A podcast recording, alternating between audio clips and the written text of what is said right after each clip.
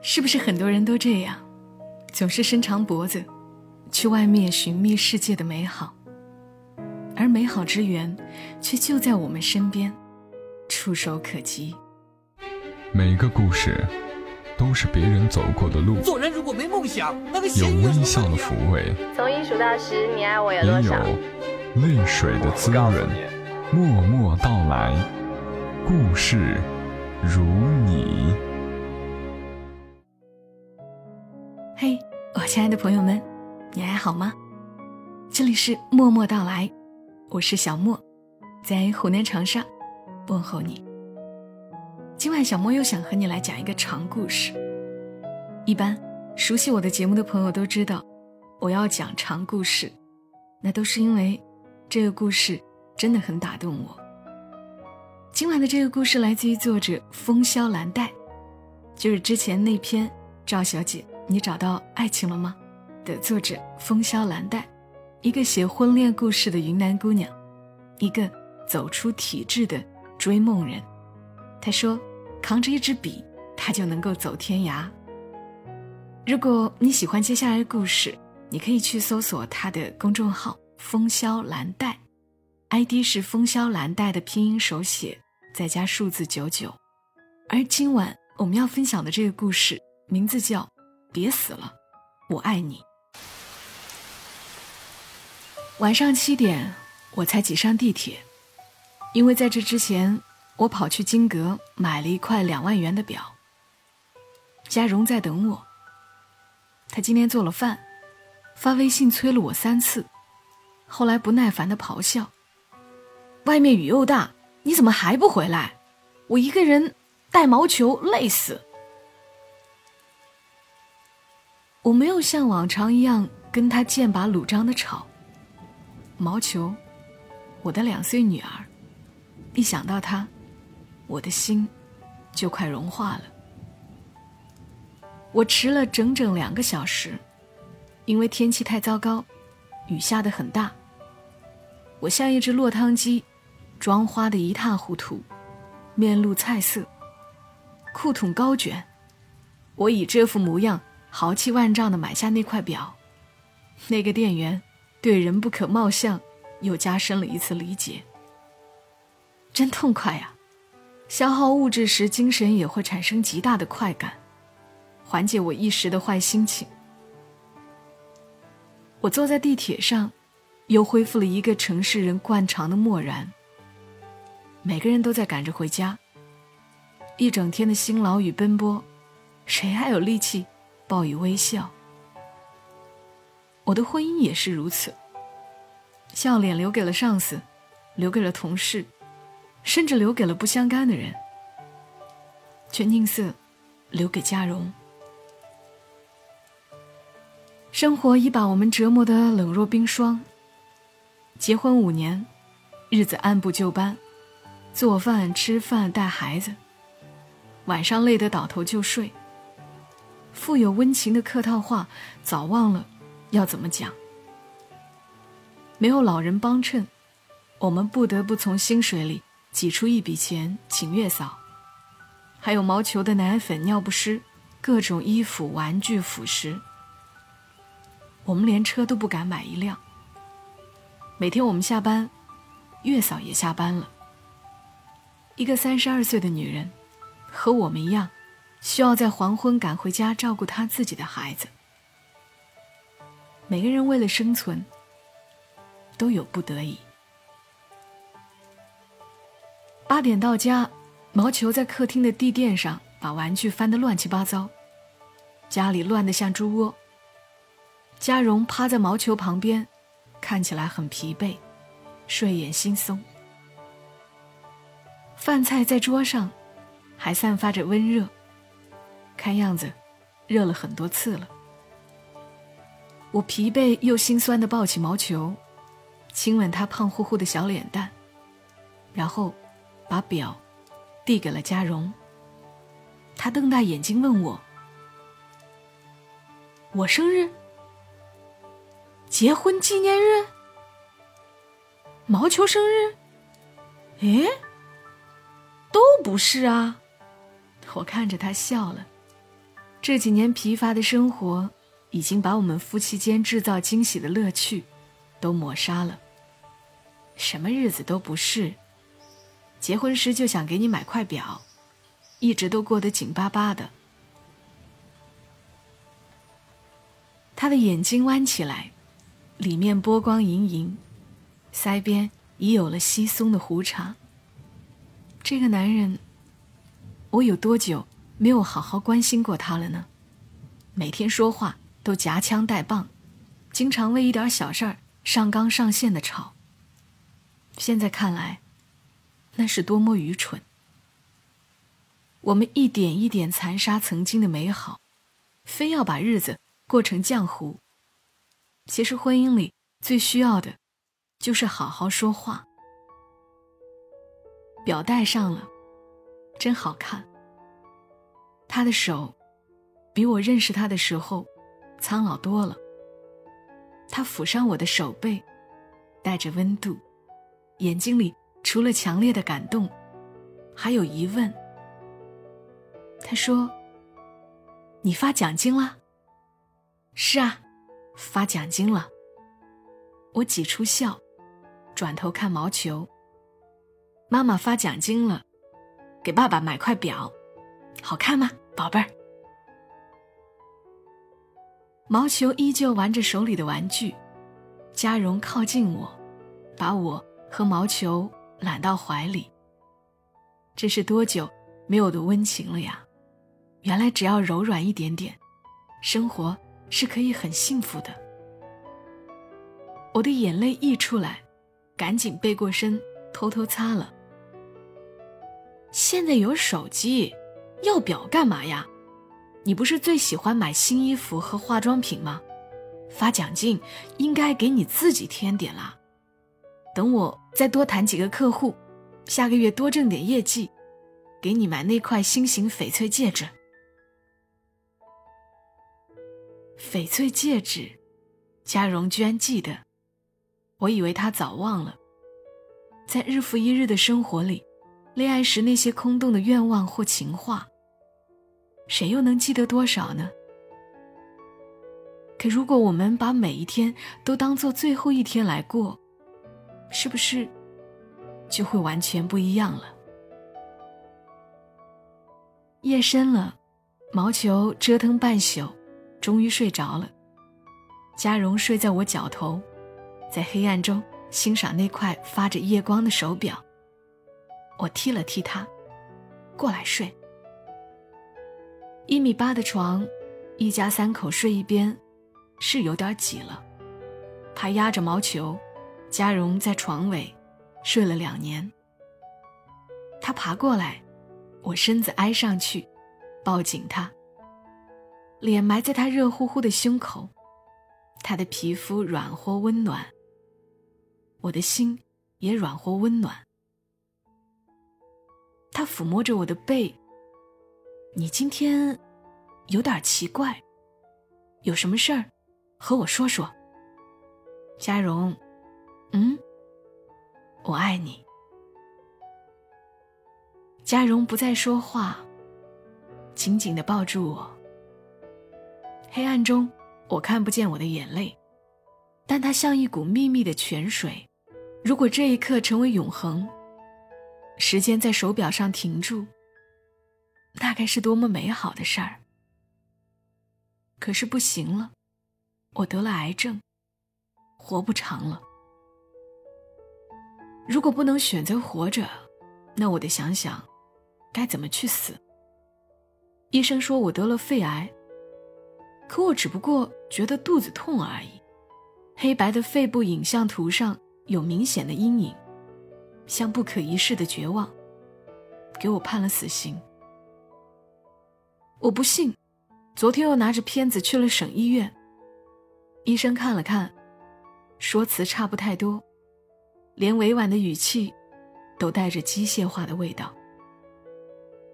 要不，再做个 CT 看看，然后结合血检、基因或纳米检测。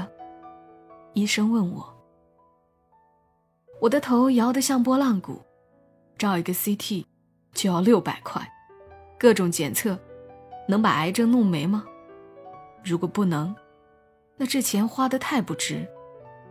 不如给毛球买两罐奶粉，更加实际。我开始考虑我的人生了，这不是宏大的构建，而是微小的、短期的计划，短的让人心酸。我的父母虽然身体不太好，但都有退休金和医保。我还有一个弟弟，倒不用太过担心。可嘉荣带着毛球，要怎么办？我要怎么办？是在沉默中等死，还是鬼哭狼嚎的等死？住在医院里，全身插满管子，输大袋大袋的营养液，直到化疗把头发都拔光，把我的灵魂都抽空，然后等所有亲朋好友拎着果篮鲜花，每一双眼睛里都透露着遗憾与同情。不不，我受不了。我不想等癌细胞扩散全身。我形容枯槁的，躺在床上，疼得死去活来，像一个鬼。如果结局都是死，我必须死的体面一点。哪一种死亡是体面的？跳楼，万一脸着地，又痛又难看。割腕，好疼好疼。安眠药，吃的半死不活，拖去医院洗胃，太糟糕。撞车，顺便碰个大瓷，给嘉荣和毛球弄点赔偿金。不不，良心上过不去，临死了，不能晚节不保。投河，溺水而死的人肿得像一个惨白的皮球，到最后连容貌都难以恢复。我可不想毛球看到我这样。毛球。一想到毛球，我就不想死。嘉荣以后会找个什么样的女人？唉，我的化妆品必须在我死前用完。那几件贵点的衣服，我要送给闺蜜穿。至于还没供完的房子和柔软的床，我已无力阻拦他侵入这一切。他会对毛球好吗？应该还会再生个孩子，瓜分对毛球的爱。不敢想，现实太过残酷，残酷到我连反抗这一切的力量都没有。以前跟家荣吵架，常常抱怨人生太苦太冗长，糟心的事情真他妈多。现在觉得，在死亡面前，什么都微小如尘埃。医生说我这样的情况，如果经过穿刺鉴定出肿瘤的成分，无需化疗，可以吃靶向药物来控制，尽可能延缓生命。延缓到什么时候？让病痛耗尽我的尊严和金钱吗？然后留给嘉荣和毛球一个千疮百孔、债台高筑的家？不，我必须去死。人只要想得通，看得淡。再浊的尘世，都会变得清亮美好。可我和嘉荣一天比一天腻歪，以前一回家就有气无力，现在话多的说不完。因为我知道，现在不说，以后想说都没有机会了。他说，每天忙忙碌碌，都没空停下来享受享受生活。我说，你说忙碌到底是为了什么？为了让你们娘俩过上更好的日子，我说，现在就很好啦，好的冒泡。嘉荣说：“咦，这么容易知足了？以前你天天抱怨钱太少，抱怨我还不升职加薪，你说你想买的东西太多，你还有很多地方要去，连亚洲都没有出去过。”我回复他。世界在我心中，不去也罢。老婆，我发现你变了，变丑了吗？我觉得你变得平和、豁达、温柔、体贴了。我说他咋这么容易满足呢？要是以后你再结婚，得找个比我好的。呸呸呸！咒我呀，说反话呀，欲擒故纵呀。没有啊，真心的，以后找个范冰冰那样的。有你和毛球，范冰冰有啥稀罕的？哼，男人的话最不可信。嘉荣说：“那你问毛球，球儿，谁是世界上最美的女人？”毛球说：“妈妈。”嘉荣得意的看我，我得非常非常努力的吸气、吐气、深呼吸，才能不让眼泪掉下来。以前怎么没发现，这个家让我无比贪恋？是不是很多人都这样，总是伸长脖子在外面寻找世界的美好，而美好之源却就在我们身边，触手可及。聪慧的毛球一天比一天可爱，妈妈妈妈，它总是缠着我，又白又胖的小手抓紧我的衣服，它用粉嘟嘟的嘴唇亲我。吐我一脸的口水。婆婆从老家来了，大包小包的带了很多东西，常年糖尿病，又晕车，五个小时的车程来一次就像遭了一场大难。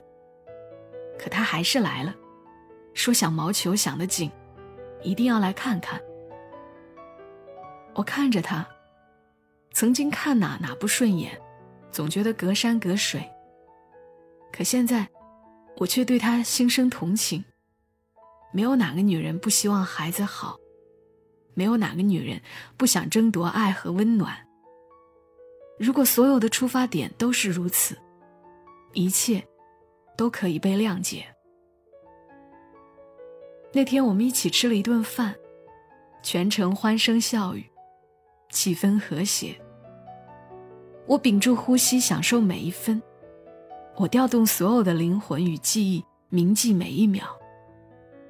我觉得自己拥有的足够多，可当我躲进卫生间擦眼泪时，还是觉得太少，太少。时间太快了，一个多月很快过去，腹部隐隐作痛的时间越来越多了，生命已经有了馈赠。可我太过贪心，曾经鸡毛蒜皮的婚姻，现在被我视若珍宝，每活一天都是赚的。我一再告诫自己，一切都准备的差不多了，该走了，不然以后会死的太痛苦。我多么幸运啊，知道自己什么时候死，在这个世界上，很多人连什么时候死都不知道。走之前。还得把职辞了。刚好那天经理开会时，又强硬的把别人的工作分摊到我手里。我在会议室豁然起身，死命拍了桌子：“老娘不干了！”经理的脸真黑，我真痛快。月薪八千块，与生命相比，又算什么呢？从未如此扬眉吐气过。我在同事崇拜的眼神中，一点一点消失。嗯，这样的离场，很完美了。攒的安眠药也差不多了，想来想去，还是这种死法最不痛。百度了剂量，现在差不多能置我于死地了。写了一封长长的遗书跟家荣告别，还有十六封信是准备给毛球的。一年一封，足够他看到十八岁。包括女孩子的生理期、注意事项、青春期性教育都写好了。如果还有什么没想到的，交给嘉荣吧。我想他会是一个负责任的爸爸。之前偷攒的五万块私房钱，两万给嘉荣买了表，剩下三万。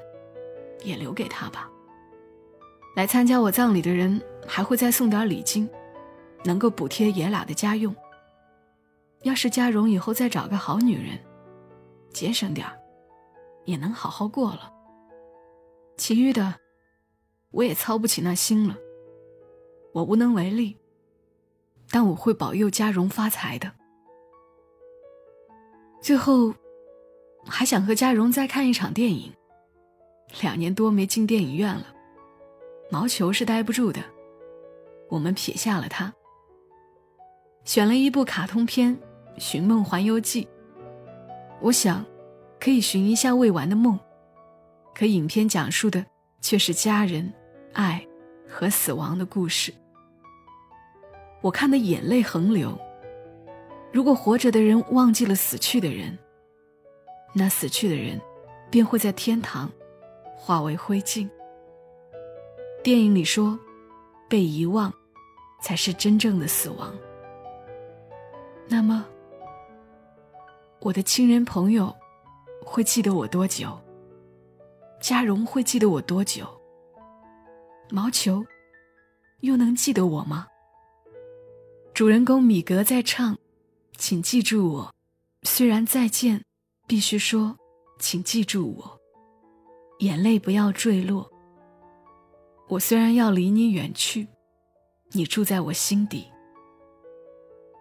我在电影院嚎啕大哭，嘉荣拍我的肩，傻婆娘，我会记住你的，毛球也会。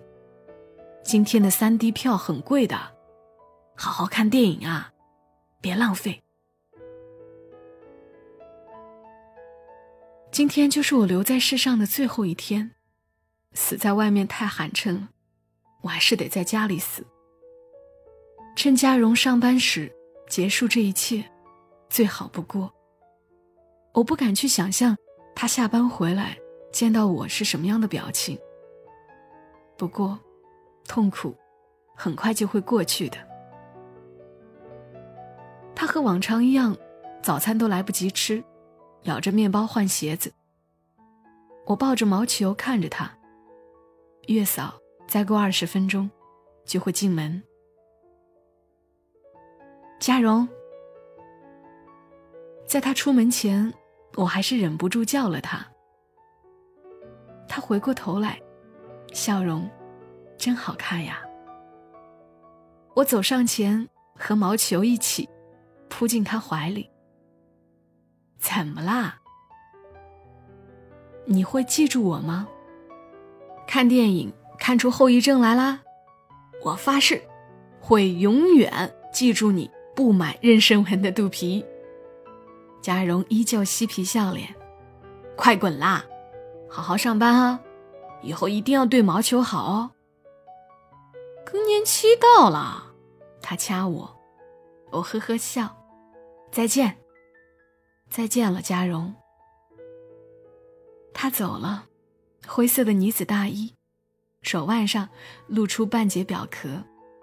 我的嘉荣，好好捯饬捯饬，还是一个挺有魅力的男人。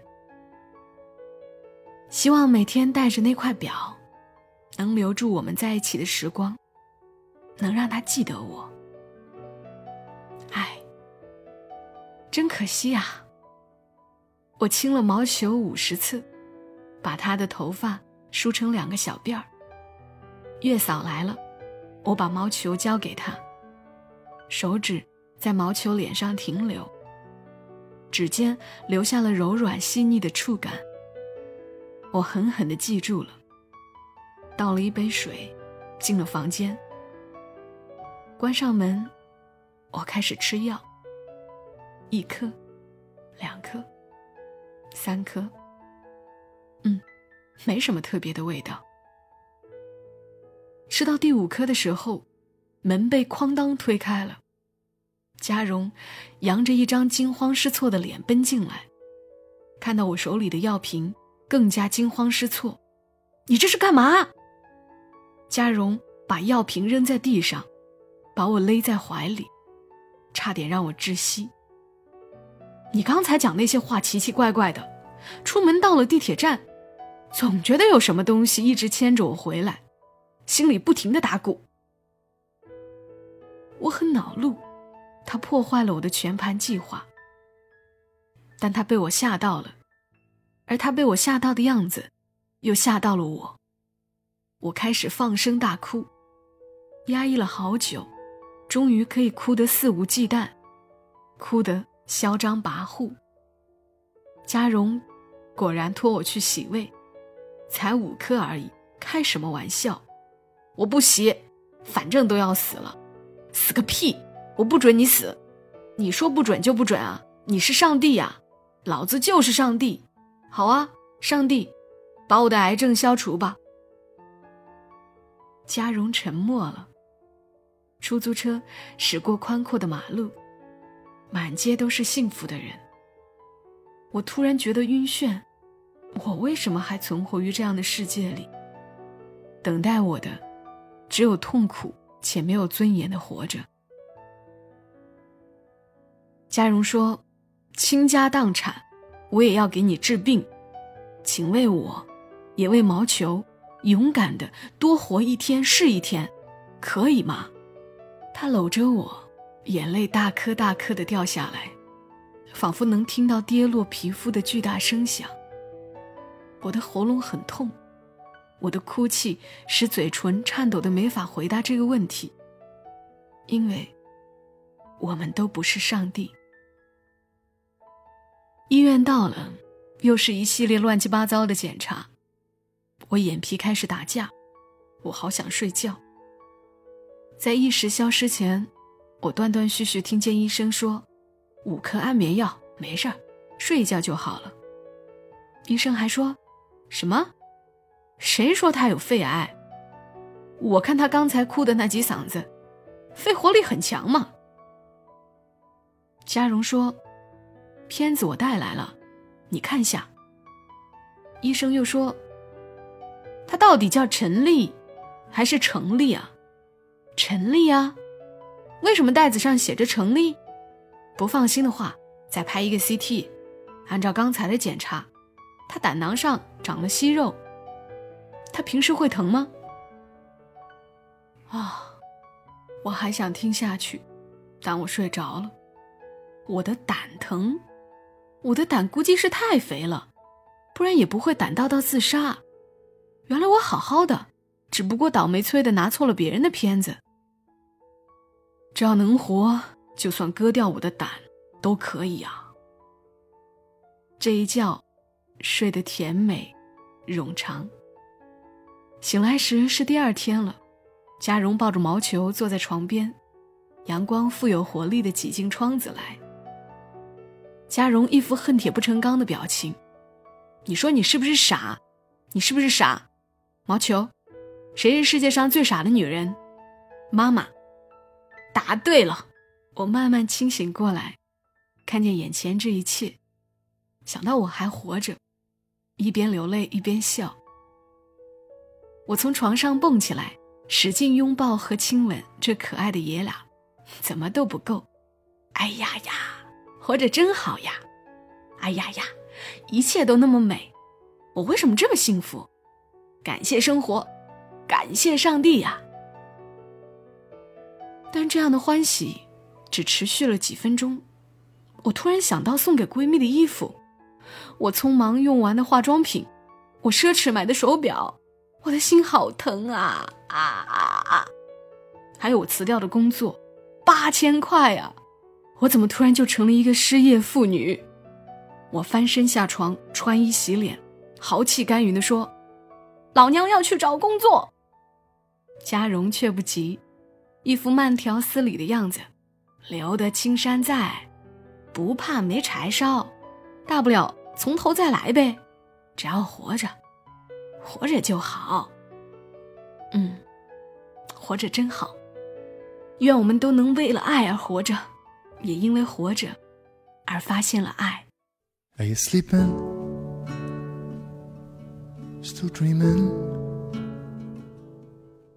刚的故事来自于专栏作家风萧兰黛，一个写婚恋故事的云南姑娘，扛着一支笔，她就走天涯。他的微信公众号是风萧兰黛，ID 是风萧兰黛的拼音手写再加数字九九。因为是故事，所以有一个美好感人的结局。但我也知道，现实生活里真的会有人得了癌症。如同故事中另一个程立。命运的手说要我们离开，就得离开。但那又怎样呢？即便以往磕磕绊绊，活得很灰心，也希望听完故事的你，会更豁达，会更温柔的对待自己，对待身边的人。等到要失去才懂得珍惜，就太晚了。愿你健康的活着，还能好好的去爱。今晚节目就陪伴你们到这儿，更多节目信息记得关注“默默到来”的公众号，沉默的默，娓娓道来的到来。我们下期声音再会，小莫在长沙，跟你说晚安。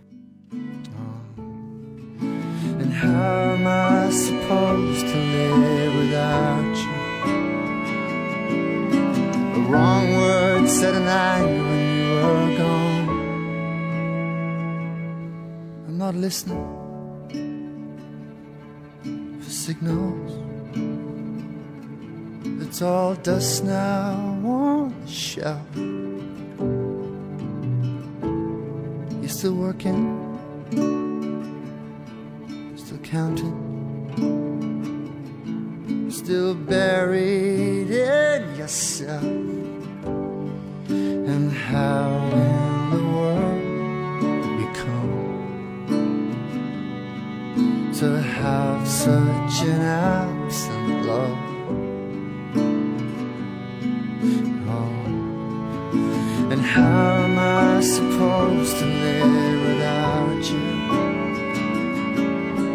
Wrong word said in anger and you were gone. And how am I supposed to live without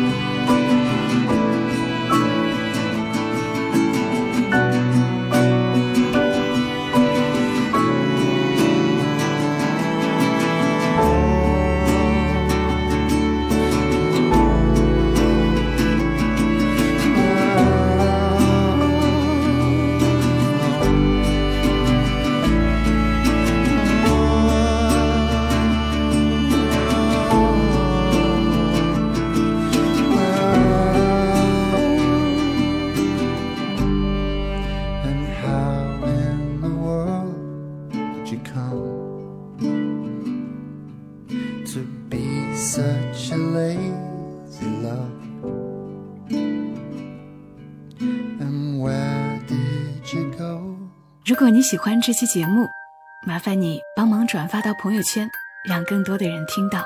小莫在这儿，谢谢你。